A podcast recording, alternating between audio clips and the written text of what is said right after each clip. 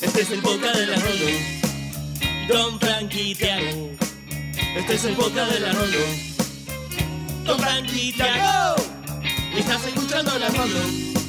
Y otra semana vamos a recordar el Cenicum que amás.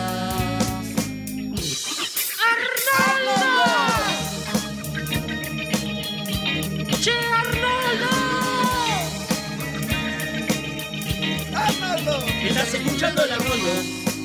Después de esto nos va a quedar cabeza de balón. Tiago. Frank, Chablonzar. el Arnoldo Podcast.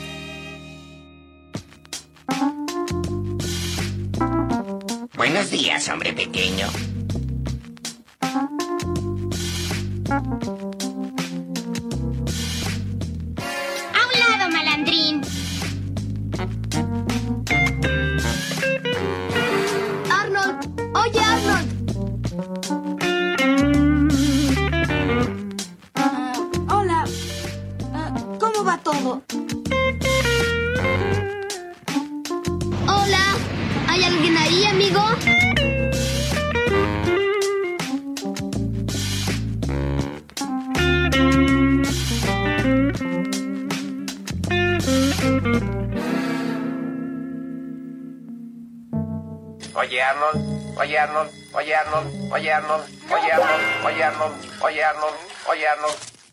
Buenos días, buenas tardes, buenas noches a la hora que nos estén escuchando. Esto es el Arnoldo Podcast, episodio 57. Yo soy Tiago y estoy con mi guardián que no permite que me equivoque, Fran. ¿Cómo andás, Fran? ¿Cómo estás, Tiago? ¿Todo bien? Todo bien, aquí contento de analizar otro capítulo de Oye Arnold. Me imaginaba que ibas a estar contento, no sé por qué. Te voy a decir por qué, porque acabo, acabo de ver ese capítulo en compañía de nuestros fieles seguidores a quienes les mando un gran abrazo. Gracias por coparse en el vivo de Twitch. Una pequeña tradición, va, estamos intentando hacer la tradición, mirar los episodios los domingos con ustedes y después, obviamente, grabar este hermoso podcast. Eh, recuerden Twitch, arroba, eh, perdón, barra el Arnoldo Podcast. Nos van a encontrar, se, suscriben, activan no- notificaciones y los domingos nos tienen ahí viendo los episodios todos juntos. También vimos Rugrats, eh, el Rugrats 2021, que por si no saben tenemos el spin-off, un podcast en pañales, los pueden escuchar acá en el canal de YouTube del Arnoldo o lo buscan en las plataformas de podcast. Así que Tiago, episodio 57. Hoy tenemos dos episodios, El amor de Helga y Adino.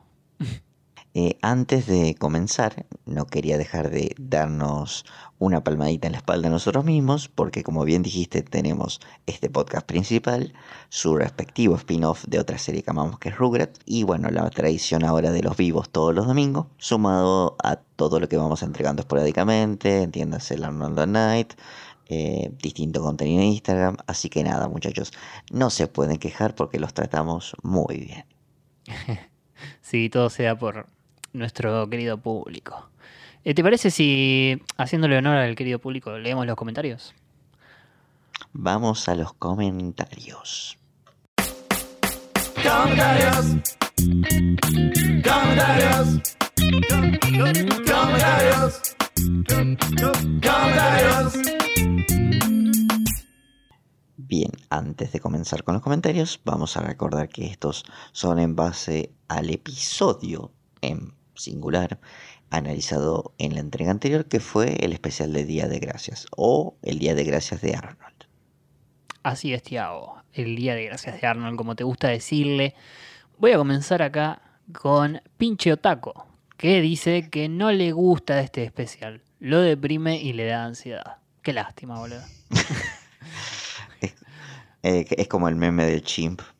Sí, Me sí, da ansiedad. Le da ansiedad. Ansiedad. Bueno, acá tenemos a Mari Carmen que acota que combinar nombres de parejas apareció con Ben Affleck y Jennifer López, llamado Benifer. Eso responde a tu pregunta, ¿te acordás? Eh, de cuándo apareció. acuerdo. Y pregunta, ¿no se les hizo súper raro ver a los papás de Helga tan preocupados por ella? Si la niña desde los 6 años sale sola, sin abrigo y hasta sin comer, ¿será que las fechas especiales los mueven? obvio, obvio, a todos nos choca eh, ese momento tan particular. Es la magia de las fiestas. Obviamente, se lo adjudicamos a la magia de las fiestas, como ocurre también con casi todo. En la realidad también ocurre de que en todo el año nadie te llama y de repente en Navidad son todos amables y la mejor familia del mundo. Son todos falsos. Así es. Eh, y bueno, acá aparece Siamo Fori, pizzería o producciones como ustedes los quieran llamar, él puede ser lo que él quiera, dice que cuenta que siempre le dio risa en el capítulo de Rocco que Cabeza Grande decía que no había que tenerle lástima a los pavos porque no son personas, pero en O-Town son todos animales. Eh, esta semana se queda con el Día de Acción de Gracias. Ahí hay un pequeño error de conceptos porque si bien son todos animales, no son todos personas. Porque o sea, persona no es singular, eh, no es eh, sinónimo de humano, sino de, de otra cosa, ¿no? Que de tener personalidad, de... No sé si me explico. Sí, sí, yo te entiendo. Eh, a ver, dentro de la serie de Rocco todos son animales. Sí. Pero Spunky, por ejemplo, es un perro y es una mascota. Claro. Lo cual, bueno, es contraproducente. Igual, nada, en Rocco creo que no vemos perros, personas, digamos. Ni tampoco vemos otras mascotas, porque la única gato que creo que hay es la doctora Hutchinson. Y bueno, es una persona. Pero sí, se entiende sí. tu punto. Mm, En otros universos se puede ver, por ejemplo, en, Ca- en el pavo es una persona porque tiene personalidad, porque pero en cambio hay otros animales que no. No me acuerdo ahora en CatDog algún animal que, que no tenga personalidad, que sea mascota. Igual, por ejemplo, en Bojack había un capítulo bastante fuerte eh, donde las gallinas que usan para convertir en carne, para convertir en comida, tienen básicamente, son, son básicamente lo mismo que todos los animales, todos los demás, son antropomorfos, pero parecen tener una especie de retraso madurativo, un Sí, toque me acuerdo. inducido o un toque que no. eh, y por eso son como nada, por eso las usan para comer. E- Es muy turbio si te lo pones a pensar. Sí, muy turbio. Me hiciste acordar de eso, boludo, sí. Voy a tener que volver a ver en Mm. algunos capítulos de Bojack. No me tientes que la vuelvo a ver desde el principio, sino. Seguramente. Mónica Sánchez nos dice, feliz Día de la Patria. Hermoso especial hasta ahora. Queda como segundo mejor después del de Navidad. No había disfrutado tanto de este capítulo hasta que entendí la escena de la cena familiar de Simmons. Sí, sí, eh, como nosotros recalcamos, eh, era bastante confuso. Sobre todo también por el doblaje un poco. Puede ser. Eh, tiene igual un par de errores de continuidad, me di cuenta recién la semana pasada. Como por ejemplo la chica de lentes, no me acuerdo el nombre. En un momento está llorando y después ya no, como de la nada. Sí, sí, sí. Pero bueno, Facundo Pérez también comenta que es un capítulo muy maduro y le encanta cómo se muestra la excelente pareja que son Arnold y Helga. Funcionan muy bien juntos y son súper compañeros. Bob con el tema del tanque lo, lo hizo cagar de risa. A mí también, la verdad. sí, sí. Y por último tenemos a Emanuel Rivero que dice que le parece muy triste lo del señor Simmons, especialmente porque queda sin giro positivo a favor de él. También le resulta raro que se hayan preocupado tanto por que Helga sea ausente cuando siempre se las toman cuando le pinta, como todos los pibes de la serie. Por otra parte, cree que Olga es así porque toma antidepresivos. No soy nadie para decirle en qué tiene que creer, así que sí, ¿por qué no? Todos tenemos derecho a tener nuestras teorías sobre los Pataki, ya que no existen. Exactamente. Eh, bueno, acá eh, aparece Ezequiel Doldana, dejarlos un corto mensaje, pero muy lindo, que dice: eh, Admirable su constancia con el podcast, chicos. Gracias por tanto. Gracias, ese.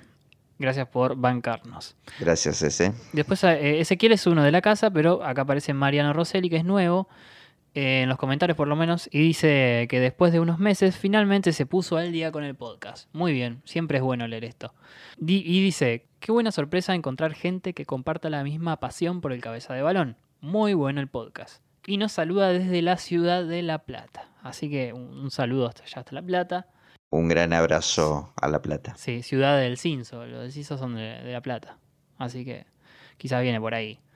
Después acá está otro comentante nuevo que es Crow22, creo que se lee así, que nos cuenta que nos viene escuchando hace un par de meses, genial, y hacemos que el laburo sea mucho más llevadero. Qué lindo que te digan estas cosas, boludo, la verdad. A mí me encanta. La verdad que sí. Siento que nuestra misión se cumple con eso. Sí, la verdad, es más de lo que esperábamos que alguien nos escuche en el laburo. Bueno, y también nos dice que hoy eh, en día le es más fácil empatizar con Simmons y su situación. y el novio era re tóxico. Eh, y nos deja una postdata que dice, ¿nunca pensaron en darle un nombre a los oyentes del podcast? Si les copa la idea, me gustaría proponer que seamos los malandrines. Eh, por, por justamente por, por la intro, cuando Helga dice a un lado malandrín. Yo Claro. en las redes hemos los hemos llamado Arnoldos alguna vez, pero no sé si lo han adoptado. La verdad. No tanto. Aparte como que se refieren a los Arnoldos. Además, por lo general se refieren a los Arnoldos a nosotros, como nosotros. Es verdad, o hombres pequeños a veces también. No sé, eh, así que si quieren dejar propuestas para nombres del fandom, déjenlo en los comentarios o en el grupo de Facebook también pueden decidirlo por votación. Ustedes, porque nosotros no lo vamos a poner. Common Viewer nos dice que no recordaba el final de este episodio. Le sorprendió que la familia de Helga notara su ausencia. Y siendo honesto, el personaje que más le causó lástima no fue Arnold ni Helga, sino la amiga del señor Simmons, Joy. Igual Joy eh, me parece que está tan hundida en su depresión que ni siquiera se da cuenta. Si te hace sentir mejor. Creo que no. A nadie lo haría sentir mejor eso. O sea, ella no siente nada. Lucas Bacaro cuenta que ahora que estamos en Twitch nos comenzó a seguir. Dice que está bueno el especial y le causó mucha gracia el momento del barco. Muy Simpsons. Es verdad, es verdad. Sí. Eh, Rochi comenta que las menciones a los Pataki y pensar en las escenas que podría haber tenido la destruyen. No sos la única, Rochi. Eh, ella considera que este especial es definitivamente al menos top 5 de la serie, en su, su top en su totalidad. Le encanta que le saquen jugo al señor Simmons y además nota un avance en el vínculo entre, entre Arnold y Helga. Y bueno, nos felicita por el sitio web eh, y que cada, vez, que cada vez que entra está más lindo. Ah, gracias. Eh, Sí, sí. Igual eh, recuerden que tenemos nuestro sitio web. A veces olvidamos nombrarlo, pero es elarnoldo.pythonanywhere.com eh, y ahí están todos los episodios en latino, en inglés. Si no los quieren ver con nosotros, lo miran por ahí. Tienen todo, todo ahí. Eh, varias opciones para mirarlo. Tienen varias opciones para mirarlo, para verlo en su idioma original y para descargarlo. Exactamente. Y escuchar el podcast. Eh, y bueno, ahora vamos con el primer espectador que llama. En la vida, porque este programa no atiende llamadas. Que en realidad es un audio de Instagram que nos dejó eh, así casualmente. Y bueno, eh, vamos a escucharlo. Porque tiene algo para decir. Hola Arnoldo, ¿cómo estás? ¿Todo bien? Quería agregar un comentario acerca del podcast que estaban haciendo del Día de Gracia de, de Arnold. ¿Viste la escena esa que estaban hablando de que le cae Harold a la casa de Arnold?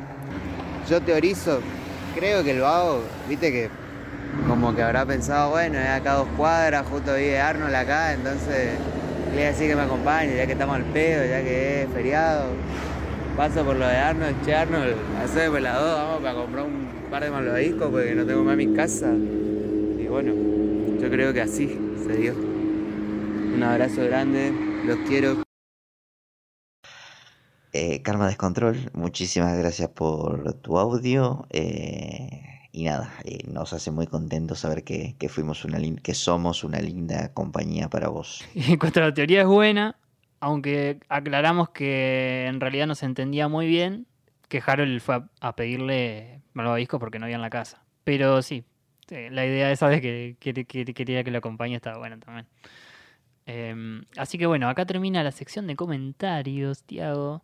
Esta hermosa sección que recuerden todos pueden comentar en YouTube y nosotros lo leemos al siguiente programa. Hoy, esta semana, hay Jim Langas, así que vamos directamente a los capítulos. ¿Te parece?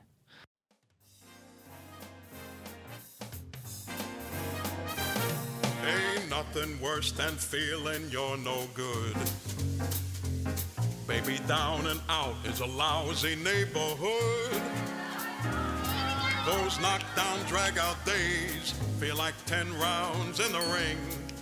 But don't just hang on the ropes, get back in the swing.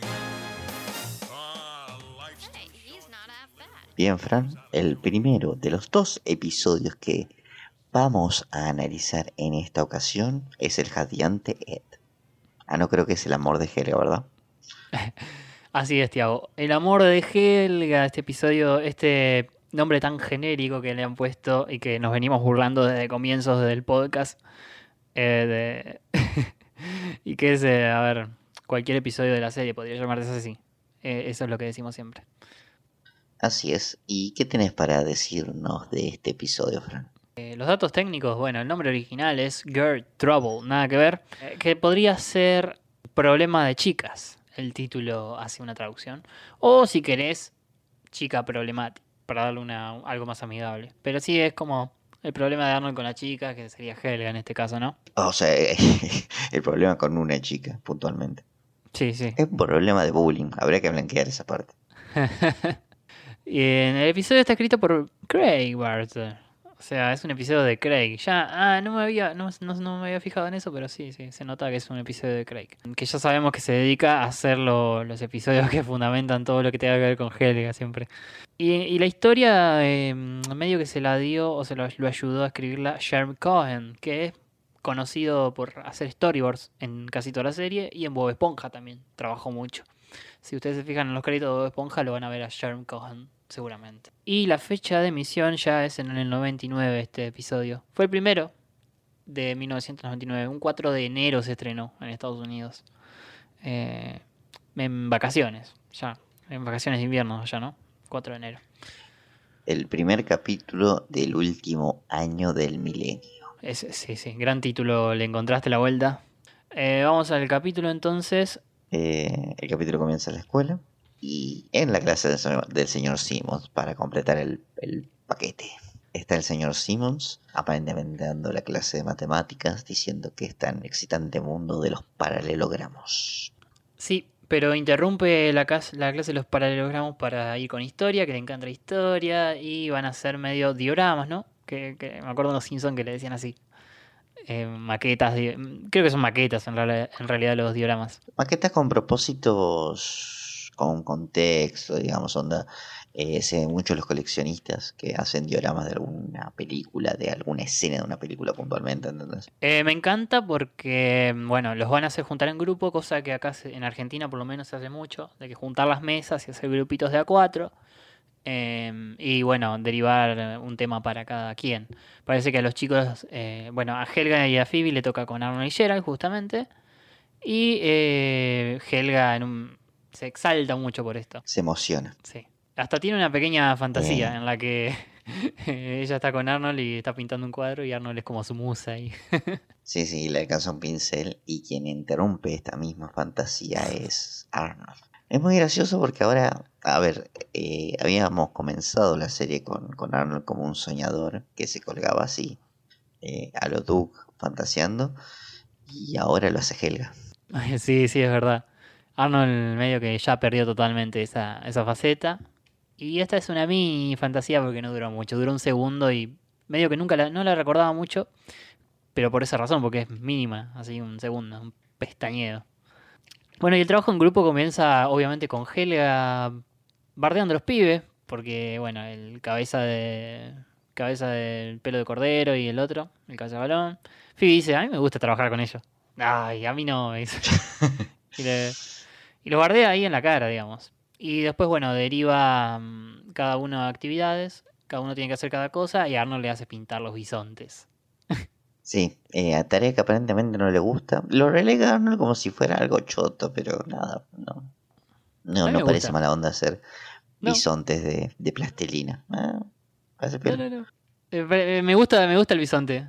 El tema es que Helga se lo desprecia, incluso eh, Arnold termina de hacer un primer bisonte y Helga se lo tira a la mierda, se lo tira a la basura. Sí, sí, está. eh, acá Helga está en modo muy eh, extreme, extremitis máxima de bullying. Y es peor porque cuando Arnold se para a buscar el bisonte, cuando vuelve, él le pone pegamento en el asiento y después le tira plumas en el orto. Y bueno, después dice que es una gallina y se le ríen todos en la clase. Y bueno, y continúa el bullying a la salida cuando Arnold está con Gerald. Eh, porque Arnold pisa un chicle y le hace que todos se le rían y le sigue, lo sigue gastando. Y Arnold sigue hablando con Gerald de por qué se la agarra con él. Pero bueno, Helga después tiene su soliloquio, su momento de ¿por qué soy tan cruel? ¿Por qué puedo ser amable? ¿Por Hay un meme que se hizo viral un par de veces, lo vi bastante en estados. Que bueno, es una foto de Helga y dice, como quieren que no salgamos tóxicas si nuestro modelo era Helga Pataki. Yo ese meme siempre consideré que era una exageración con respecto al personaje en toda la serie porque Helga es mucho más que eso. Salvo en este capítulo. Bueno, a mí me hace acordar mucho. A mí me hace acordar mucho la actitud del episodio del bioexperimento también. Ahí estaba bastante sacada también. Sí, pero al menos ahí era en intimidad porque eran solamente ellos dos juntos. Y era ella tratando de soportar la convivencia y ocultando sus sentimientos. Acá puntualmente lo humilla en público. Eso es un gran punto. Bueno, y el continúa entonces después de que Helga se arrepiente en secreto. eh, Arnold llega a la casa, entra a la cocina y está la abuela con su outfit de Karate Kid, eh, partiendo una sandía a, a la mitad. Se sigue haciendo enchastre, como decimos acá. Enchastre. Qué buena palabra. Vemos que, Hel- vemos que Arnold comparte un poco con la abuela, le dice más o menos lo que le está pasando mientras se sirve un vaso de leche y busca unas galletitas. Y le pregunta a la abuela, ¿vos te portabas así de niña? ¿Eras inquieta? Y la abuela le responde que ella no recuerda nada que no sea desde la semana pasada. sí, básicamente blanquea su, su demencia, su demencia senil. Sí, sí. Sí, Sí, sí. sí. Tiene, un, tiene un momento de lucidez donde se da cuenta que está demente, básicamente. Sí, sí, sí. Me da, mm, me da un sentimiento muy de nostalgia de, de que Arnold llegue a la escuela y coma galletitas con leche. Le comentaba a Tiago fuera de off the record. Y yo te replicaba diciendo que a mí lo que me transmite es como tuve un día de mierda eh, con Helga y bueno, necesito un vaso de leche y unas galletitas para relajarme un poco, para... Sí, yo si fuera Arnold ahí en esa situación me iría a mirar, eh, iría a mirar eh, a jugar con Hugo y después Dragon Ball en Magic Kids. Pero bueno, acá no está eso, está el abuelo, quien justo lo ve llegar y, y ve que no tuvo un buen día. Y seguro dice, ah, fue, seguramente fue Helga, la, la, la que tiene una ceja y el moño rosa. Sí, la abuela la tiene refichada. Sí. E incluso en el, en el mismo diálogo entendemos por qué. Dice, afuera, a veces la encuentro afuera de la casa saltando la cuerda. Esperando que salga, sí, sí.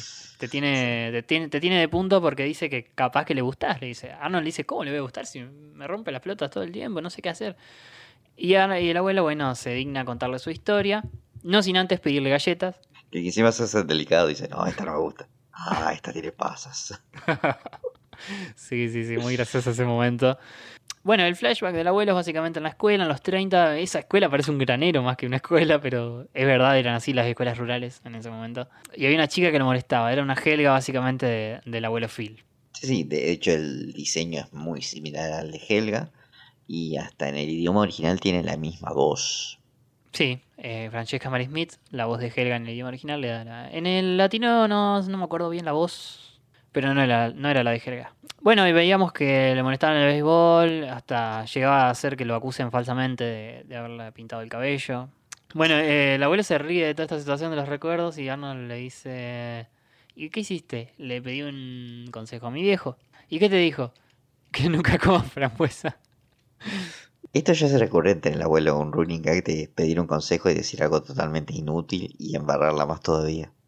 Sí, bueno, el abuelo, bueno, él empieza a dar soluciones, es un chiste siempre, porque le dice, si no, cambiate de pueblo, intentaste, intentaste hacer las paces, le dice, sí, ya intenté, bueno, andate del pueblo, ponete barba. no se lo toma muy en serio tampoco. Y le dice también que siga sus instintos, si no, y el Arnold le dice, ¿y eso funciona? Y aparece la abuela justo con la cena de sandía vestida en un kimono. Combinación extraña porque tiene un kimono japonés con sandía, pero nada, como que tiene sombrillitas, como si fuera algo tropical. Sí, sí, sí. sí. Al abuelo no le hace bien a la panza, parece. En realidad da la impresión de que llevan varios días comiendo sandía. Sí, sí, sí. Rarísimo. Pero bueno, eh, volvemos a la escuela el otro día. Helga lo está fichando a Arnold mientras saca punta un lápiz. Lo mira y, y bueno, es- piensa, mientras hay otra Helga de fondo, piensa que, que nada, que quiere ser amable con él por, por una vez. Le va a elogiar al bisonte, pero cuando medio que tiembla, la tambalea y le, ter- le termina bardea- lo termina bardeando. Es más fuerte que ella. Sí, es más fuerte que ella. Bueno, vemos que después se está peleando con Arnold por una lata de pintura media naranja, media amarilla, no distingo bien. Y forcejean ahí hasta que Helga hace la típica de soltar la lata para que Arnold se ensucie y se mancha eh, la ropa de pintura. Y bueno, Arnold de un sacudón se la devuelve. Lo cual hace que Simmons se exalte y dice, Arnold, ¿cómo, cómo vas a, a tirarle pintura a Helga? Lo lamento, pero voy a tener que suspenderte. Mal. Acá nos enojamos todos, nos enojamos todos. Sí, sí, un castigo muy injusto para Arnold porque eh, fue Helga la que empezó. Y de última, expulsar a los dos, no solo a Arnold. Termina castigado Arnold, nunca lo habíamos visto así. Eh, y llega y el abuelo de vuelta. Sube las escaleras, Arnold en un momento, en una escena reciclada. Nosotros discutimos con Tiago. En realidad no hablamos, no discutimos porque estamos de acuerdo en que esta habitación donde está el abuelo en este episodio estaría abajo, en el piso de abajo. No, además en la anterior, inclusive fue desde la cocina a esta habitación, no vimos que suba las escaleras. Puede ser que no lo hayamos visto, pero daría a entender que no esta escena. Sí, lo que haría ese reciclaje innecesario también. O capaz que quisieron rellenar, no sé. Había que rellenar. Sí, capaz que sí, ¿eh? Pero bueno, eh, el abuelo está viendo su viejo álbum, llega Arnold y lo ve con todo pintado y dice, ¿qué hiciste? Nada, le, le devolví lo, la agresión, básicamente. Dice, no, ¿cómo vas a hacer eso? Sos un delincuente, sos un... Tenías que seguir los instintos buenos, no, no los instintos malignos. ¿Cómo es que le dijo? ¿Eres un vago tirador de pintura? sí, sí, sí, sí. Sí, bueno, el abuelo se supera, se supera, la verdad, capítulo tras capítulo. El abuelo entonces le convence de que la, la llame para disculpar. Para hacer las paces, digamos, una bandera blanca. Y nos trasladamos a la casa de los Patoki, donde está Helga lamentándose por lo ocurrido con su eh, maniquí, muñeco, bueno, de Arnold, el que ella hizo para como Sí. altar. Cuando cae Big Bob, le golpea la puerta y le dice, che, está tu amigo Alfred, refiriéndose a Arnold, Sí. al teléfono. Eh, chiste recurrente el de Alfred siempre. Y nada, bueno, eh, Arnold se disculpa, Helga eh, lo escucha totalmente conmovida, saca el corazón y medio que tapa el tubo y empieza a soliloquear y se termina enredando con el cable del teléfono y se termina cayendo en el piso. Que Bob escucha el golpe. Sí, sí, Bob escucha el golpe. Bueno, pero cae feliz. Eh, y bueno, cuando cae a la realidad de que Arnold todavía está esperando que ella responda, ella cae, básicamente lo manda a la mierda y le dice que nunca más la vuelva a llamar en su casa. Cuando corta, eh, aparece Vico, abre la puerta, la ve tirada en el piso, enredada, y le dice, no voy a hacer preguntas. Ay, sí, así que, eh, sí. Así que bueno, Arnold hizo lo que debía, su deber según él, y nada, le dice al abuelo que se va a ir a, cambiar. Bueno, el abuelo lo manda a cambiar en realidad, mientras está con la abuela, y siguen hablando un poco mientras ven el álbum, y acá descubrimos el plot twist del capítulo, medio que no es tan plot twist porque se nos había dado una pistita, y resulta que ella era la, la Helga del abuelo en el relato. Sí, sí, que le dice, ve la foto de Gertrudis, la chica que le hacía bullying eh, cuando era chico, y dice que niña tan tierna era. El abuelo le dice, y aún lo eres, galletita, aún lo eres. Sí. Eh, y el episodio termina con, con el abuelo lamentándose porque van a cenar de nuevo sandía. Lindo capítulo, injusto, porque de ir acaso termina el capítulo y Helga no va a dejar de hacerle bullying y Arnold sigue suspendido. Sí, sí, sí. Eh, a mí me encantó, es muy divertido, me parece que está recontra bien dirigido. Y como es, y lo que más destaco también de esto es que, a ver, ya sabemos las razones de por qué Helga molesta a Arnold. Pero acá lo vemos a Arnold, cómo padece todo esto, cómo, le- cómo le choca. Eh, y también un poco que se empieza a dar cuenta que Helga gusta de él, también un poco. Ya a esta altura tiene que empezar a sospechar un poco. Con todo el respeto y todo el amor del mundo, te digo, no sé qué capítulo viste entonces. El abuelo le dice. No, no, el abuelo le dice. Eh, el gusto es tuyo. El abuelo le dice, pero no lo cree en ningún momento. Además, termina el capítulo. Él tiene que responder porque no le queda de otra, porque está ante alguien que, que no, no tiene razón desde su punto de vista, justamente. Nosotros sabemos que Sí, pero le queda picando en la mente eso. Uno no se olvida esas cosas. para mí ni, ni de lejos. Bueno, ustedes díganos entonces en sus teorías sobre esto. Pero sí, gran capítulo. No sé si termina en mi top 10 al final de la temporada, veremos. Yo creo que este capítulo podría haber sido un buen especial. También, sí, ¿por qué no? Eh, Podría haber durado 20 minutos. sí, hagamos todos especiales y no. eh, pudo No, haber no, sido. pero fuera de joda. Yo, eh, yo sé que, que dejaron casi todos los especiales eh, en esta temporada para el final, o, o casi el final, o el último cuarto de la temporada. Pero este, creo que esta trama tranquilamente podría haber sido explotada en un especial. Yo también de los Pataki imagino que habrían sido episodios de 20 minutos como Ginger. Quizás Arnold tranquilamente pudo haber hecho también ese formato, creo yo. Mm, ahí ya es un poco más debatible, eh, porque vemos que incluso no todos los especiales de 20 minutos completan bien los 20 minutos. Pero bueno, sí, podría ser. Eh, nunca lo sabremos igual, así que nada. Pasamos al siguiente. Baile escolar. Así es, querido Tiago. Baile escolar o school dance en su idioma original. Que sí, está bien, está bien la interpretación. Y es un episodio escrito por el buen Stick Bixten, quien eh, ya sabemos que fue él, más o menos el que propulsó el personaje de Dino Spumoni y el que obviamente tomó las riendas de todos sus episodios. Y acá trajo este, bueno, eh, inventó este para traerlo de vuelta, porque le gustaba mucho. Recordemos, está inspirado en Frank Sinatra, pero es un Frank Sinatra de cabotaje. Cabotaje, qué buena palabra. Eh, pero bueno, eh, ¿cómo llega Dino Spumoni a tocar en el baile escolar? Vamos a verlo ahora. El capítulo comienza, adivina cómo. Ay, en la escuela, obviamente. es un baile escolar. Wow. sí, sí, sí. y nuevamente vamos al aula con la, en la clase del señor Simmons. Eh, creo que está en una especie de taller. En realidad están hablando del baile escolar y aparentemente esa hora la utilizan para organizarlo.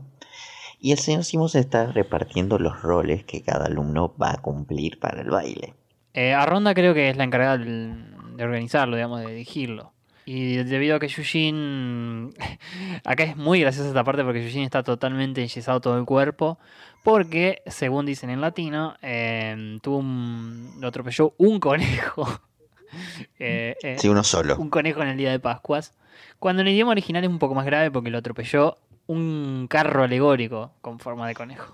A mí me sigue causando gracia que un conejo, un solo conejo le haya hecho eso a, mi- a Milhouse. Mira lo que digo. A Yushin. Sí, sí, sí.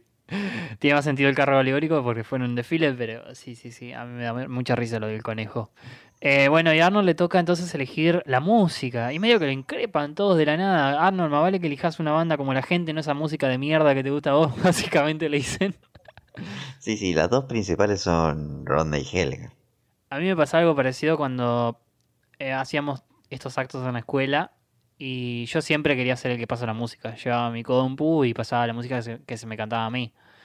Y me gustaba mucho el rock nacional en esa época. Escuchaba mucho. Y aún me encanta, pero en esa época estaba full, ¿viste? Y entonces me decían, eh, poné música, poné cumbia, la concha de tu madre, poné esto, lo otro. Y yo no quería, yo quería escuchar los piojos, quería poner los temas que me gustaban a mí, ¿viste? Cero democrático. No, a mí siempre me hicieron mucho bullying por la música que yo escuchaba en mi secundario. Principalmente porque escuchaba Black Sabbath, Metallica Claro. y Purple y nada. Los de mi, mi aula eran nada, todo música, cumbia, esas cosas. Sí, sí, la Música de joda. La música, mm, eh, ¿cómo se diría? Mainstream, vamos a decirle. Pero sí, el flagelo del metal, el flagelo del metalero. Eh, igual, eh, metaleros y gente que le gusta el rock nacional eran- eran enemigos naturales. sí, sí, vos y yo hubiéramos sido enemigos. Como los cumbieros y metaleros, o rockeros y metaleros. o Metaleros y otros otros metaleros. Malditos metaleros arruinaron el metal. Pero sí, sí, sí, esas cosas pasaban. eh. Pero bueno, eh, volviendo acá al episodio, Arnold va con un agente de talentos que, bueno, debe manejar varios personas que se dedican al entretenimiento. Eh, Arnold le dice que tiene un presupuesto de 7.5 o 7.5.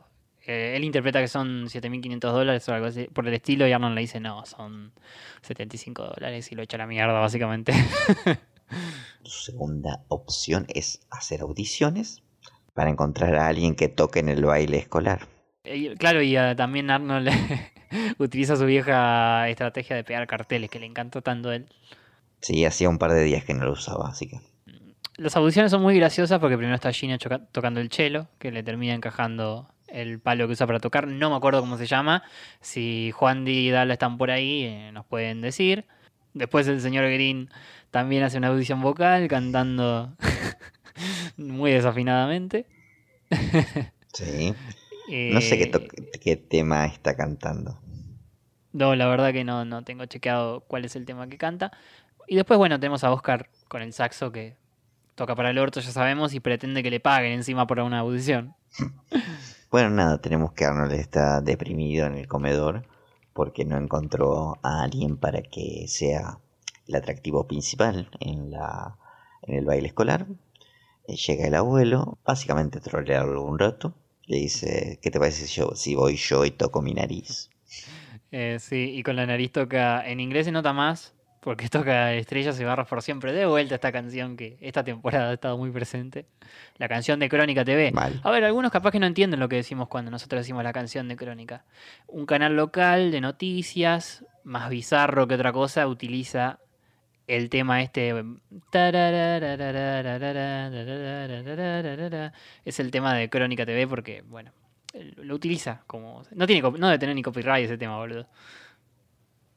No, no, no. Eh, Crónica es un meme constante. Sí, sí, sí. Eh, seguramente alguna vez habrán visto memes de una captura de un canal de noticias con alguna noticia bizarra, con una barra roja, digamos, un- y es crónica. Si puede- pueden buscar en, en YouTube, hay bastantes compilados de lo que es Crónica TV para nosotros. No sé si en otros países lo tendrán, pero bueno, nosotros lo tenemos acá. Eh, me fui de tema porque el abuelo medio que ayuda a pensar, medio en joda. La abuela pasa y justo escucha a Arnold que Arnold necesita música y pone un disco de Tino Spumoni. Y el abuelo dice, hoy vamos a pensar a ver qué puede ser. y Arnold ya lo tiene, pero el abuelo se hace loco y dice, no, no me dejas pensar, a ver. Y bueno, nada, el abuelo finalmente dice, ya lo tengo, Dinos Pumoni. A lo que Arnold dice, sí, es lo que iba a decir. y Arnold medio dice, che, pero Dinos Pumoni es medio inconseguible. Era el- es el mejor. Es una gran estrella. Claro, es una estrella. Y, y el abuelo dice, sí, era una estrella. Ahora está medio en el peor momento, en el declive, ya no es nadie, nadie lo conoce, nadie lo quiere. Y es re accesible. vamos. lo tira abajo, básicamente, el abuelo. Sí, sí, aparte le pega una porreada porque dice, ahora está gordo eh, y acabado, algo así. Y, y Arnold dice, no, y después dice, o si no, podés, ele- podés poner a tu amiga Gina a tocar el cello. Seguramente será una sensación. Sí, pero se ve que el abuelo, eh, se ve que Arnold decidió ir por Dino. Accede, porque se ve que entró re bien, de lo más bien. Y Dino está totalmente negado, se tira abajo, tiene la autoestima por el piso, ya nadie lo llama, dice que su carrera terminó. Básicamente se, autodestruye el mismo. Eh, dice que tiene 67, 69, 67 años. El mayordomo, me encanta, viene y lo corrige, 69. Y, y Dino lo despide al toque. Se ve que hacía rato que se quería hacer de echar el mayordomo. Capaz que para cobrar jubilación, no sé. Sí, sí, sí, se va corriendo alegre porque lo despidieron. Eh, y nada, después vemos que Dino le muestra una actuación de él en el Palace cuando era joven, cantando Smash, la canción que ya conocemos de la primera aparición de Dino. Eh, y Arnold le dice, mira, mira lo que eras ahí, eras un- una bomba, un tremendo, un crack. Y Dino dice, sí, ya fue, pero esas fueron mis mejores épocas, yo ya, ya pasé, ya intenté todo para, para encajar, pero no, hasta hice un disco de hip hop, dice. Dino menciona que está esperando a su agente que en cualquier momento lo va a llamar para organizar la fecha en el palacio de su último concierto, de su concierto de despedida.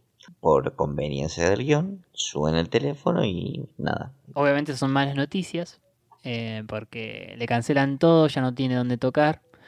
Eh, y Arnold aprovecha la ocasión para decirle, vamos a ver tu último concierto en la escuela. Y no, entregadísimo dice, bueno, dale. ya fue. Sí, incluso Dino lo usa de amenaza porque le dice a su representante o me conseguís el palacio o doy mi último recital en el baile escolar de la primaria 118. Y aparentemente el representante le colgó. Sí, sí, sí, medio que no le hizo mucho caso. Medio que ya también renunció, no sé. Como el mayordomo, nadie lo banca, Dino también, medio que es medio pesado. No, nadie lo banca. Eh, En la escuela vemos la reacción a esta elección, medio que dicen, bueno, está bien, pero más vale que no arruine nada el viejo de mierda, es el que no arruine nada el, nuestro baile. Arnold dice, tengan confianza, va a salir bien. Eh, y eh, bueno, entonces pasamos a la noche del baile de graduación, donde el camerino de Dino es la sala de limpieza. Medio es todo, porque hay cosas de cocina, de limpieza, hay un... A mí me causa gracia que se, se ve mm, el cuchillo o no sé si es un hacha o cómo se llama, cortadora de carne con sangre, con manchas de sangre. Es muy sutil, pero se ve. Sí, hay platos, veneno para rata. Bueno, parece que es medio una especie de todo porque es en el comedor. El señor Simmons anuncia a Dino Spumoni. Están todos vestidos con su skin o su outfit de noche. Eh, la que más me llama la atención es la de Stinky. Eh, pero bueno, se presenta Dino y todos esperan su canción y empieza a cantar esta canción deprimente y totalmente que deja a todos los niños atónitos, consternados por, porque no, no saben lo que están viendo. Es como Krusty cuando ve. ¿Qué rayos es eso? cuando ve al obrero y Sí. parásito. Igual yo insisto, a mí me gustó el tema. Sí, sí. Igual eh, me- lo, de, lo de Krusty me hizo acordar que yo siento que Dino Spumoni es medio como un Krusty eh, para Arnold. Porque viste que Krusty era como eh, ese lo que Arnold, lo que Bart admiraba y quería siempre sacarlo de la, de la ruina y qué sé yo, y lo ayuda y él es medio forro con él y nu- nunca se acuerda que existe. Es medio, es medio una dinámica parecida. Es una dinámica parecida en el sentido de que es moldeable, porque eh, justamente eso de que a ratos no lo ficha, aunque está siempre en distintos momentos de su vida, y de ratos tiene la reconfianza. Sí, sí. em, porque acá no parece recordar que él vivió en lo de Arnold. y que lo fue a ver. Me encanta porque dijo, no voy a tocar en una escuela. Y me acuerdo que él había ido a la misma escuela a ver el acto de Arnold. O sea, Claro, claro, y en su siguiente aparición tiene la suficiente confianza como para nombrarlo su heredero en este fraude por, eh, para ganar dinero. sí. Pero bueno, em, volviendo al tema, My Last Bow o mi último reverencia, sería mi último saludo en, latino. Tiene una interpretación en inglés, eh, obviamente lo canta el mismo actor de voz que es Rick Corso, que lo habíamos nombrado ya porque él es imitador de Frank Sinatra y siempre lo llamaban para hacer la voz de Dino. Eh, y canta esta canción deprimente. En latino, el que canta esta canción es Jorge Santos, que canta las dos canciones en realidad. Jorge Santos lo recuerdo por hacer de mm, eh, del Drácula negro en Billy Mandy, más que nada, El de encajas y lames. en cajas y lames. También hizo del villano de la película de, de Arnold, eh, Check, es Check. era. Sí, el empresario malvado. Ujú. Eh, Después de eso tenemos de vuelta que está en este camerino. Eh, Arnold básicamente lo está cagando a pedo. Le dice, ¿qué carajo hiciste ahí afuera? Y Dino le dice, hice lo que se supone que debe hacer, dar mi último concierto. Eh, y Arnold le, le recrimina diciendo, ni siquiera lo intentaste. Y bueno, acá Dino hace una especie de catarsis bastante larga diciendo cómo su cara se acabó, como nadie ya Sí. lo escucha, qué sé yo, y nadie lo quiere contratar. está llorando. Muy denso todo. Sí. sí, sí, muy denso todo.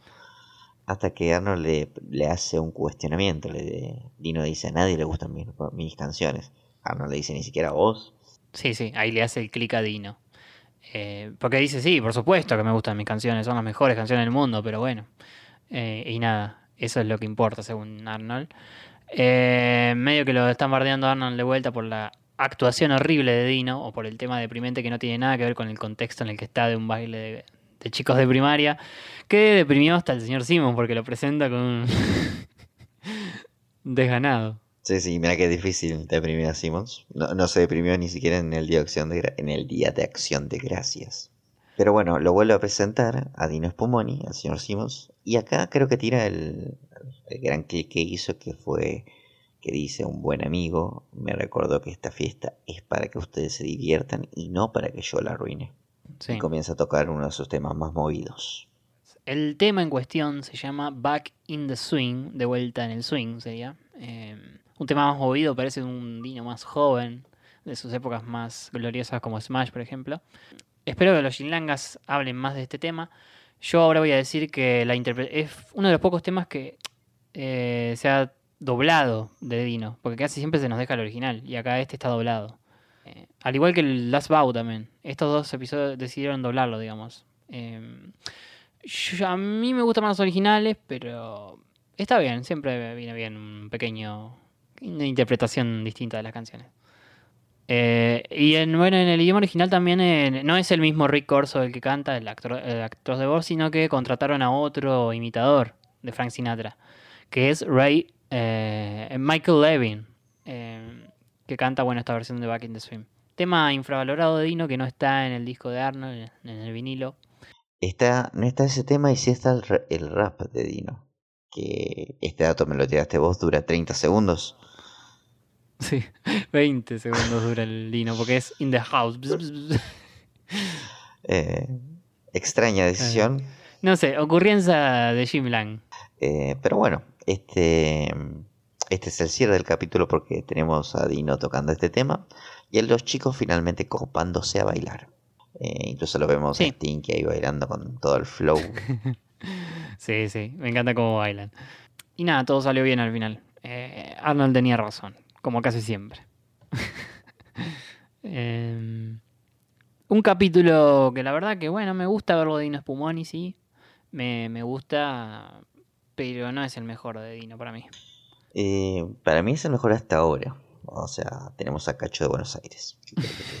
Igual creo que estos dos capítulos, lo- creo que esto lo dije en el Twitch, estos dos capítulos lo podemos titular como el día que más, bar- que más bardearon a Arnold, porque le dieron de todos lados. Sí, el, el abuelo, los compañeros, Helga, eh, hasta Simmons fue un, poco, un poquito forro con él. Simmons fue un sorete, Sim- Simmons, o sea, porque pintó lo, lo suspendió, no fue un poquito forro, fue un sorete. Helga, Helga, nada, lo basurió toda la semana. Arnold pisó un bicho suspendido. Igual, eh, es medio real también esa, eso. Eh, Sí, sí, sí, totalmente. eh, si un profesor te tiene ahí entre los ojos, guarda con mandarte una cagada. No, no, no. Eh. eh, a ver, creo que muchos de los que sufrieron bullying les pasaba esto. eh, bullying, bullying, bullying. Un día, un día te decidís y te defendés. No, te portaste mal. Picada profesor. Sí, sí. Siempre. No me lo esperaba de vos. Podés ser mejor. La concha de tu madre. La concha de tu vieja, hijo de puta. Me recagaba la palo en la salida y no hacías nada vos. Pero bueno, basta de catarsis de la infancia, dejemos los tramos atrás si podemos. Eh, y vamos con la siguiente columna, que es los Jim Langas. Vuelven los Jim Langas, Tiago. Nunca se fueron en realidad. Sí, así que vamos a ello. Jim Langas en el Armando Podcast. Jim Langas. Dilo, Tiago. Jim Langas. Dilo, Fran. Jim Langas.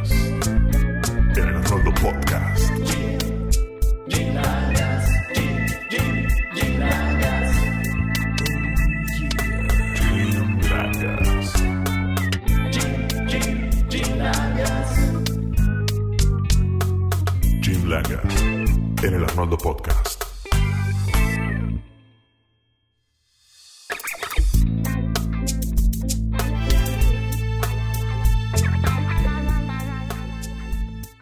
Acá estamos de vuelta eh, con una nueva edición de esta tan querida columna que ha sabido ganarse un lugar en nuestros corazones y en este podcast. Estamos hablando de los Jim Langas. Muchas gracias, Fran. Y es verdad, aquí estamos una vez más, los Jim Langas, mi compañero Juan Di y quien les habla, Dala. Hola chicos, ¿cómo andan? Gracias por acompañarnos en otra entrega de los Jim Langas, muchachos. Gracias a ustedes. Hoy les traemos 7 openings de Nicktoons que les dará nostalgia. El número 7 les sorprenderá. El orden no es el top. De hecho, les proponemos a ustedes que pongan el orden. Dale. El de Arnold primero y listo. Ganó. Vamos, Eh, que. Listo, esto fue los Jim Langas. Espero les haya gustado. Este es ser un profesional, niño. Siempre hacían el mismo chiste. Sí, estaría bueno que ustedes nos digan el orden de sus favoritos al final. eh, pero también estaría bueno que la gente que comenta en el podcast que también haga su propio rating con los openings que vamos a charlar hoy. Dale, dale, me parece buenísimo. Ah, ah, ya, Juan ya arranca. ¿querés comenzar vos? Dale, dale. Eh, en este puesto estaríamos viendo el, para mí, increíble opening de los padrinos mágicos.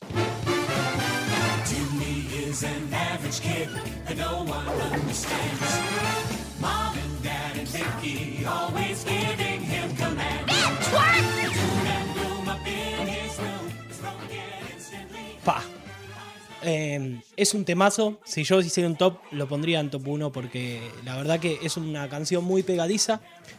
Una onda parecida al Charleston. A mí el estilo de, de esta canción me hace acordar mucho a la banda sonora de La Máscara, que tiene un montón de este tipo de música.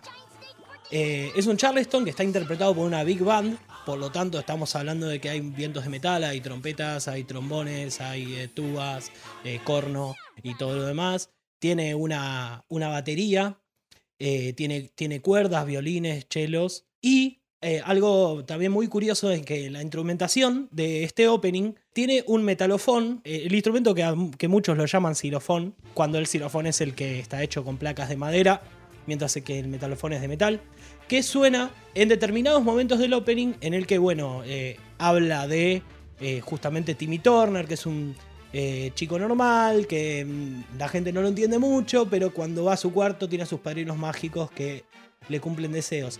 Y cada vez que los padrinos mágicos en el opening hacen eh, magia, eh, como por ejemplo transformar la cabeza de Vicky en diferentes cosas, suena un metalofón acompañando eso, pero a la vez no está desentonando con la música que está sonando de fondo, sino que es un metalofón que está escrito dentro de la música, pero que suena justamente en esos momentos donde los padrinos mágicos hacen magia, justamente. El opening fue compuesto por dos personas. Por un lado, por Butch Hartman, que es el creador de los Padrinos Mágicos. Y por otro lado, por el músico Ron Jones, que es un músico que trabajó en varias producciones, por ejemplo en Star Trek, las series hermanas American Dad y Padre de Familia. Y un pequeño dato curioso, hilarante de Ron Jones, es que apareció él en un capítulo de Padre de Familia haciendo de un compositor de música para películas porno.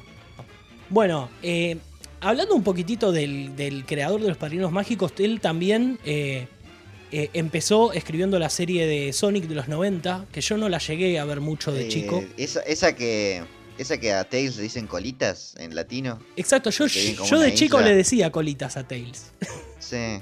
Justamente por ese dibujito, en mi caso por lo menos. Sí, me recuerdo haber visto algún que otro capítulo, pero no, no me acordaba bien dónde la encontraba, fue más de pasada. Eh, también Hartman trabajó en el laboratorio de Dexter, en La Vaca y el Pollito, en Johnny Bravo.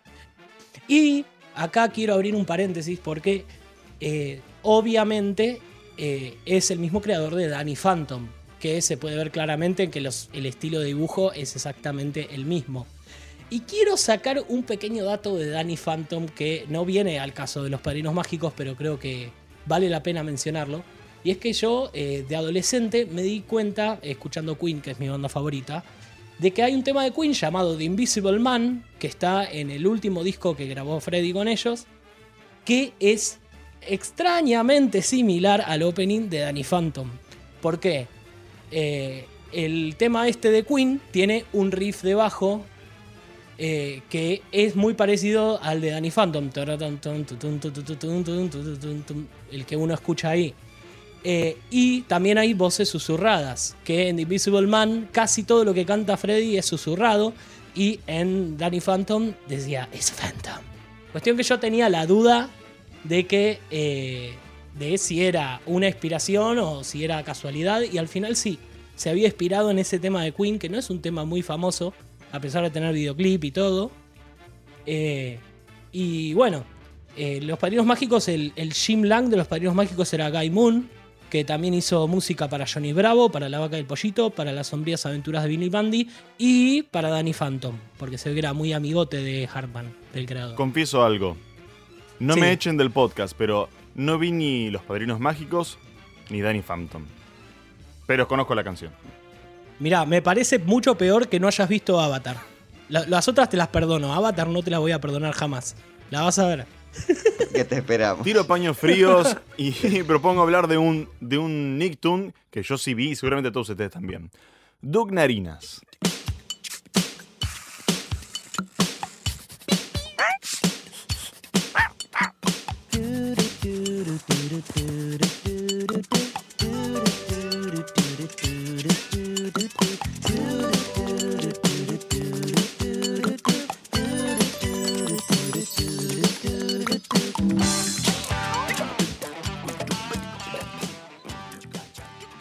Simplemente conocido como Doug. Un personaje que yo imagino como un antecesor de Arnold, por más que sean historias muy diferentes. Me lo saco del bolsillo esta comparación, ¿eh? pero la sostengo. De pequeño a mí me gustaba mucho, ¿eh? cada vez que empezaba el opening yo subía el volumen. La música fue creada por el autor de la serie, Jim Jenkins, junto con un actor de voz especializado en efectos vocales, Fred Newman, quien es también quien le da la voz a varios personajes del cast original, como a, a Tito, que se llama Skeeter en el original. Y propone este tipo de música saliéndose de los estándares de openings del momento. Musicalmente se basa en una superposición de cuatro capas vocales sin texto alguno, haciendo lo que se denomina en el mundo del jazz el scat, cuando se inventa este vocabulario sin sentido del...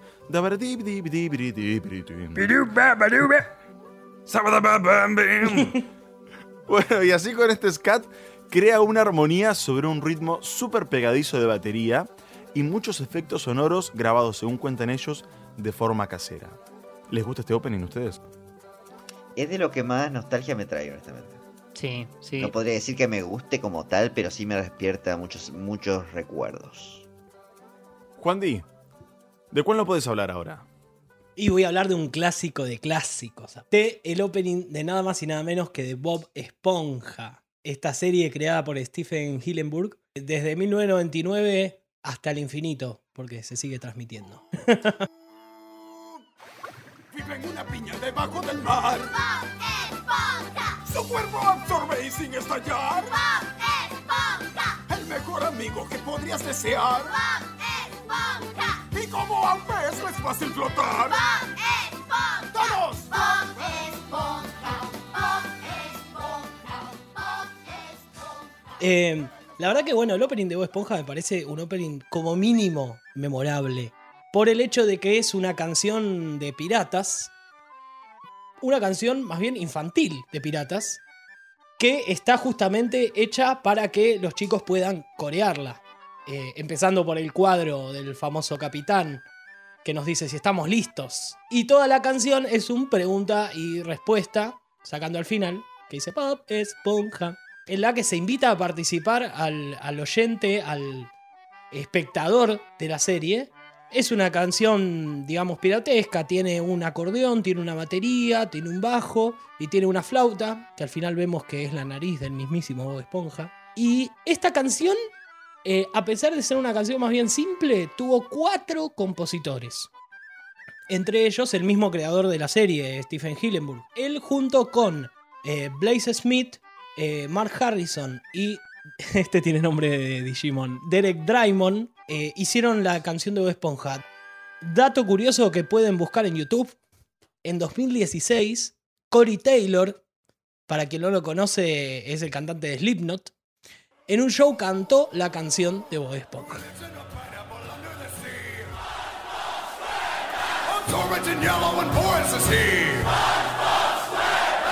Orange and yellow and porous is he. Hypnotical nonsense be something you wish.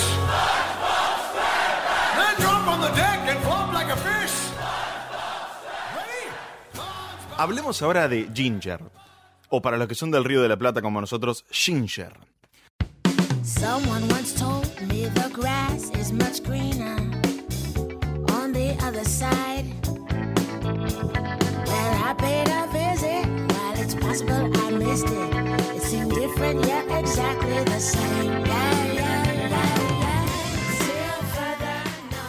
Este Nicktoon que tuvo mucho comentario a partir del vecino Nicktoon de Tiago.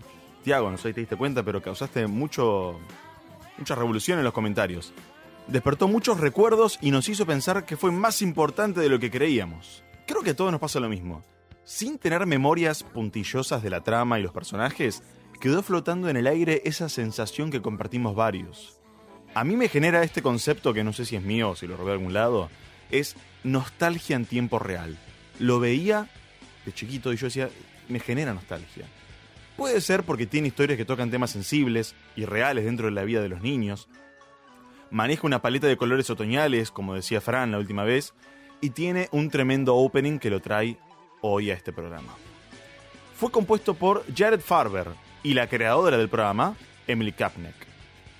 Jared es un compositor que trabajó también en otras producciones de TV como Teen Titans, Emily Reasons Why y varias más que no recuerdo, y no viene el caso traerlas ahora. Esta canción, interpretada de manera definitiva por la famosa cantante Macy Grace, tuvo otras versiones también muy bonitas, con, otros, eh, con, otras intérpretes. Chris Summers es la que ahora recuerdo que está en YouTube por si la quieren buscar.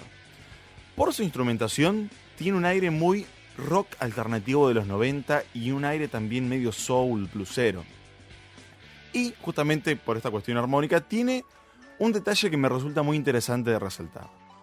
Señalamos varias veces que Ginger no se caracteriza por tener historias que se resuelvan de la forma esperada. De hecho, es más realista, ¿no?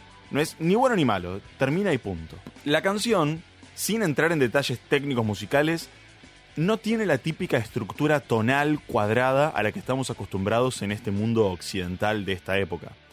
Más bien responde a lo que podría ser una estructura modal, que en pocas palabras se caracteriza justamente por no tener ese aire resolutivo evidente. Y además tiene una modulación, lo cual no nos deja en un solo lugar estable.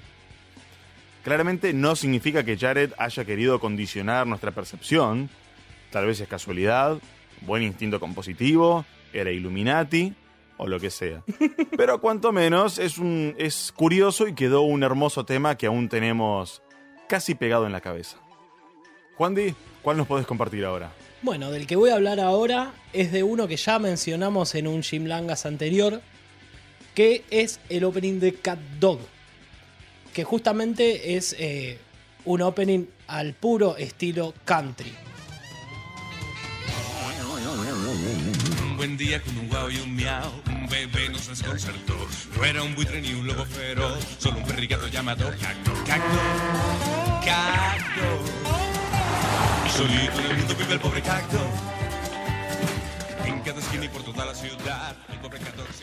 Es una canción eh, muy pegadiza que tiene una variedad instrumental tremenda. Eh, en principio, bueno, tiene sintetizadores, más que nada en la introducción. Eh, tiene trompeta, tiene saxo. Pude escuchar por ahí que también hay un arpa de boca. También, bueno, tiene una batería, hay un contrabajo, hay un steel guitar, instrumento del que ya hablé en el Jim anterior del country. Tiene una guitarra eléctrica que aparece por momentos con alguna que otra notita, pero que dan énfasis a lo que está pasando musicalmente. Y hay una armónica que, junto con el steel guitar, se encargan de hacer una contramelodía al, eh, a lo que canta el cantante de Cat Dog. Mm, Cat Dog. mm, rellenan los silencios. Eh, fue un tema eh, compuesto por eh, el músico Denny Hannigan. Es un músico que también trabajó para Rugrats y para algunas producciones de Disney. Y, dato curioso, el cantante de la versión original, de la versión en inglés, es Peter Hannan, que es nada más y nada menos que el creador de Cat Dog. Así que se puede decir que le puso su toque a la canción. Pero bueno, un- la verdad que un, eh, un opening muy memorable, pero no sé si tan memorable como el que va a hablar Dala ahora. Y de hecho, muy reconocible. Miren, yo voy a tocar un par de notas súper genéricas y ustedes lo van a reconocer. Solo eso. ¿De qué opening Eh. voy a hablar, chicos? Em, creo que dos fulanos hicieron un podcast sobre esa serie. Exacto. Vamos a hablar ahora de los Rugrats.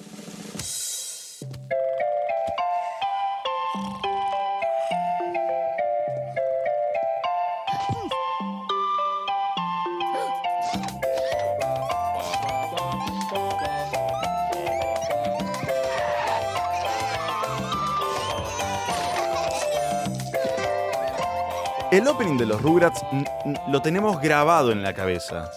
Y eso se lo debemos al compositor Mark Mothersbaugh, el Jim Lang de los Rugrats.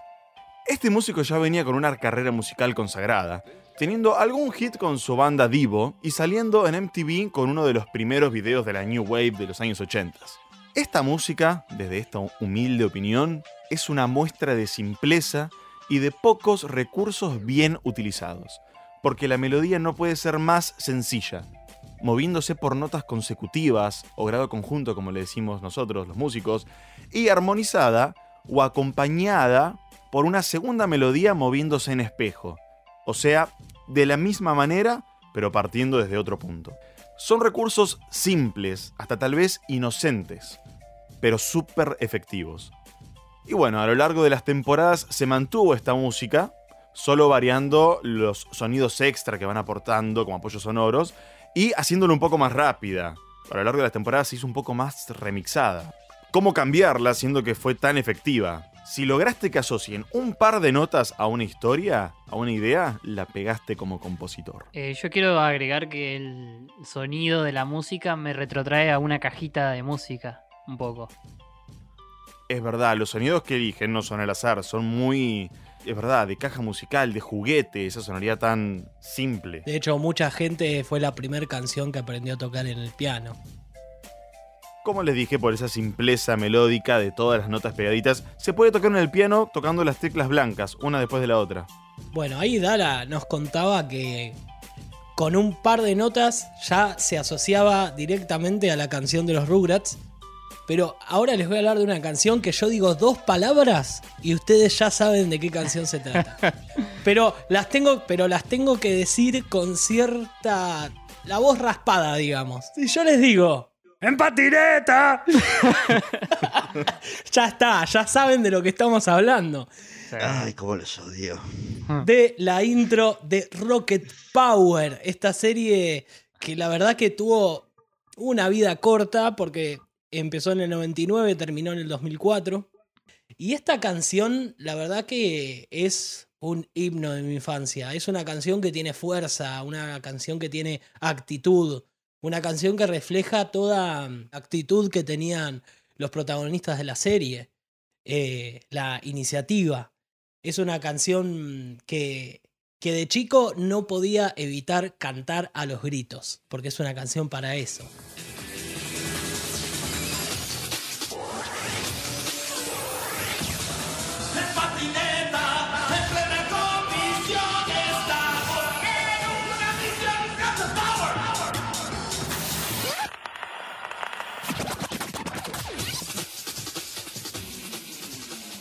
Esta canción fue hecha por una banda llamada The Wipeouters. Vendría a significar los limpiadores. Que, ojito con esto, es una banda alter ego de Divo. ¿Les suena a algún lado? Todo cierra. Ah, no. ¿Coincidence? A no confundir con Il Divo, el cuarteto inglés de, de ópera, no sé. ¿No, era- no eran italianos? Se escribe Devo, con B corta, es una banda que empezó en el 73 y que sigue tocando. Eh, una banda con un sentido del humor muy marcado, siempre en sus videos ellos salían disfrazados de diferentes cosas, eran videos muy bizarros, incluso desde sus comienzos. En los 80 metieron un montón de hits. Y de hecho, eh, bajo este seudónimo de los Wipeouters, eh, sacaron un disco de surf rock, que tiene bastante que ver con la intro justamente de Rocket Power. Era una banda que jugaba un montón con los sonidos eh, electrónicos y con los sonidos hechos por sintetizador. En esta canción podemos escuchar que hay sinte, que hay, eh, sintetizador, eh, hay mucho- muchos efectos de sonido, hay una batería electrónica que hace una base rápida, que no tiene ni el sintetizador ni la batería electrónica tienen nada que ver con el surf rock. El rock que a cualquier cosa que está diciendo podés hacer. Que tiene ese ritmo que, que se lo pones encima, pero a pesar de no tener ese ritmo, suena a surf rock. ¿Por qué? Por el riff de la guitarra principalmente. Es muy surfer, que algo que tiene muchísimo que ver con todo lo que es Rocket Power. Eh, la canción también tiene unos timbales, eso me sorprendió encontrarlo en una canción de este estilo. Los timbales que son estos tambores enormes que se usan principalmente en orquestas, que son tambores que reproducen una nota. Eh, en este caso hacen tum, tucum, tum, tum, cum, tum, tucum, tum, tum. Hacen como un ritmo de esos timbales que quedan en primer plano. Eh, y también hay una mesa de DJ. Eh, en el momento vieron en el que eh, Reggie agarra la, cámara y la mueve, ahí hay un efecto de mesa de DJ. Y la verdad que es un tema que por un lado refleja el surf rock del lugar geográfico donde están los chicos y de, de las actividades que hacen los chicos como surfear. Y por otro lado tiene sintetizadores y tiene batería electrónica que refleja más la modernidad y la juventud. que son todas cosas que en Rocket Power se veían reflejadas en sus protagonistas. Sí. Hay, quiero hacer dos menciones sobre Rocket Power acá. Sobre la intro, sobre todo. Que la primera es que vieron que la intro es toda muy distinta a lo que es la serie. Porque eh, se había hecho toda todo el diseño del piloto con, esos diseños muy feos, la verdad. Y Nickelodeon le hizo hacer todo de vuelta a Klasky Supo. Porque no le gustó para nada lo- los primeros diseños. Y los dejaron para la intro. Ah, mira, no la tenía esa. Sí, sí, sí. Datazo. Sí, Eh, súper diferentes. Sí, y la otra, men- y la otra mención es eh, la fuerza que le da el latino a la canción, porque la, la versión original no es tan. no me parece tan memorable como lo es en latino. Por la voz que le pone el intérprete desconocido, porque no sabemos quién lo ¿Sabés de dónde viene esa fuerza, Fran? De estimulantes, estimulantes ilegales. Le dieron un estimulante al, al- al portero y le dijo, vos grita esto. Y empezó, "Mm". ¡En patineta! es el tigre de su carita, Claro, quizás. Se tomó, se tomó un año sabático de Kelo. Sí, puede ser, totalmente, boludo. ¡Riquísimo! El tigre Tony. Bueno, y para ustedes, Ah. ¿cómo los ordenarían estos? Me da mucha intriga.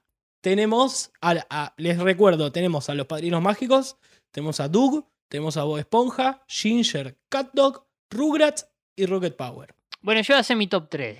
más simple. Dale, me, dale, elijo, me quedo con, Mejor. con CatDog, con Ginger y con Rocket Power. Yo voy a poner en primer lugar a Ginger.